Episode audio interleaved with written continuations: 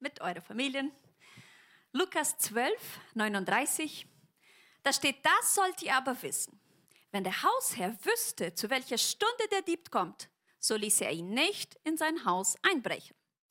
Ich will hier nicht zu viel Aufmerksamkeit dem Feind geben. Jesus selbst redet hier nicht lange über den Feind, sondern er redet über seine Wiederkunft. Und hier geht es um bereit zu sein oder besser gesagt, sich vorzubereiten. Äh, ganz interessant, wenn ein Ehepaar schwanger wird, dann sehen wir, wie viel sie in diese Vorbereitungszeit investieren.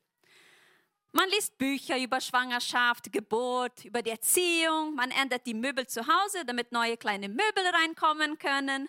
Man redet nur noch darüber, egal mit wem. Und dann ist es soweit. Das Kind kommt auf die Welt und das erste Mal, man fühlt sich schon gleich herausgefordert. Es ist, als ob man nichts wüsste. Ja? Alles war Theorie. Es ist umzusetzen, ist was ganz anderes. Dann wird alles ausprobiert inklusive die Methoden, zu denen wir einmal gesagt haben, so etwas werde ich nicht, nie tun. In der Verzweiflung probiert man alles. Und der Vers hier sagt, wenn wir wüssten, wann Jesus wiederkommen wird, würden wir vorbereitet sein. Wenn wir wüssten, wann der Dieb kommen würde, würden wir ihm nicht hereinlassen. Als ich noch Kind war, wurde mehrmals in unserem Haus eingebrochen. Der Dieb kam durchs Fenster, da haben wir Gitter im Fenster gemacht, dann kam er durch die Tür, haben wir Alarm im Haus installiert lassen und dann öffnete er ein Loch in der Wand. Wie können wir uns vorbereiten? Wie können wir unsere Familiensicherheit bringen? Ein paar Verse vorher sagt Jesus, haltet euch bereit und lasst eure Lampen nicht verlöschen. Wir Menschen haben manchmal das äh, Feuerwehrsyndrom. Wir sind Feuerlöscher. Wo es brennt, gehen wir hin und versuchen, das Problem zu stoppen. Ja? Muss man aber sagen, das ist eine sehr mühsame Arbeit. Und wenn wir lernen würden, uns vorzubereiten, damit wir diese Feuerstelle nicht einmal in Brand kommen, ich merke, wir selbst machen uns manchmal das Leben sehr schwer. Zum Beispiel, wir leben unseren Tag, Job, Kinder, Haus, alles hektisch, alles muss erledigt werden und es stimmt. Aber wie viel Zeit haben wir gehabt, indem wir uns vorbereitet haben für den Tag. Indem wir uns bewusst Zeit genommen haben, um vorzubereiten auf das, was während dem Tag passieren kann. Es ist viel zu tun, ja, aber wir singen immer wieder, dass wir einen großen Gott haben. Wir reden, dass wir in Christus glauben. Aber was bewirkt diesem Glauben in unserem täglichen Leben? Wie kann ich meinen Glauben an Gott gebrauchen, um meinen Tag vorzubereiten? Erstens geht es um meine Beziehung zu Gott. In 1. Mose 5 oder äh, 5. Mose 11, 19 steht, diese meine Worte sollt ihr auch auf eurem Herzen und eure Seele schreiben. Als erstens, um mich in diesem Tag vorzubereiten, ist sich das Wort Gottes zu nehmen, zu lesen und das im Herzen und der Seele binden. Welche ist die Wahrheit, die ich mich den ganzen Tag nehmen werde? Schlechte Nachrichten werden kommen, sobald du deine Füße auf den Boden legst. Haben wir diese Wahrheit im Herzen, in den Seele gebunden? Haben wir es beschützt, damit alles andere uns nicht gleich erschreckt und Angst bringt? Während ich mich mit seiner Wahrheit fühle, dann bereite ich mich vor für das, was der Tag bringen kann. Dann bete ich, habe ich meine Bibel gelesen, dann bete ich und ich bringe diesen Tag vor Gott. Ich bete um seinen Schutz, um Bewahrung über meine Familie. Wir müssen erkennen, ohne ihm können wir nichts. Aber ich habe kleine Kinder. Ich habe nicht diese Ruhe, um diese stille Zeit zu machen. Ne? Alles, was Priorität in unserem Leben ist, werden wir Zeit finden. Hol dir dein Kind ins Bett bei dir, lies eine Bibelgeschichte für ihn, dann gibst du ein Spielzeug in der Hand und sagst, und jetzt wird Mama, jetzt wird Papa eine Zeit mit Gott haben. Lass ihn bei dir zusammen und suche Gott in diese Zeit. Wenn wir verstehen, wie wichtig es für uns ist, werden wir immer einen Weg finden. Erstens bereite ich mich für den Tag, vor dem ich ja in meine Beziehung zu Gott investiere. Und zweitens geht es darum, dass ich es meine Kinder, dass ich meine Kinder vorbereite. Ein Vers danach steht, und ihr sollt meine Worte euren Kindern lehren, indem ihr davon redet, wenn du in dein Haus sitzt oder auf den Weg gehst, wenn du dich niederlegst oder wenn du aufstehst. Das heißt, ich muss absichtlich sein. Ich warte nicht, bis mein Kind ein Problem hat äh, in einem bestimmten Bereich hat, damit ich ja, Lösung finde und versuche, dieses Feuer zu löschen, sondern ich bereite schon vorher vor. Wie? Indem ich Gottes Wort im Herzen lege.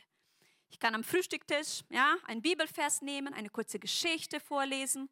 Durch die Gespräche, die wir führen, lege ich Samen der Wahrheit in dem Herzen. Nach dem Frühstück werden unsere Kinder die Welt draußen erleben, sei es im Kindergarten, sei es in der Schule, mit allem Guten und Bösen. Und sie müssen die Wahrheit fest in ihrem Herzen haben. Die Welt draußen spricht sehr aggressiv, einen sehr aggressiven Ton. Sie nimmt die Bibel als lächerlich und wir können eins von zwei Haltungen haben. Entweder haben wir Angst und wir geben diese, unsere Kinder diese Angst weiter und sagen, ja, die Welt ist böse, bleib hier bei Mama Schoß. Oder wir nehmen Gottes Wort, lehren unsere Kinder immer wieder mit Gottes Hilfe, indem wir sie stark machen für diese Welt.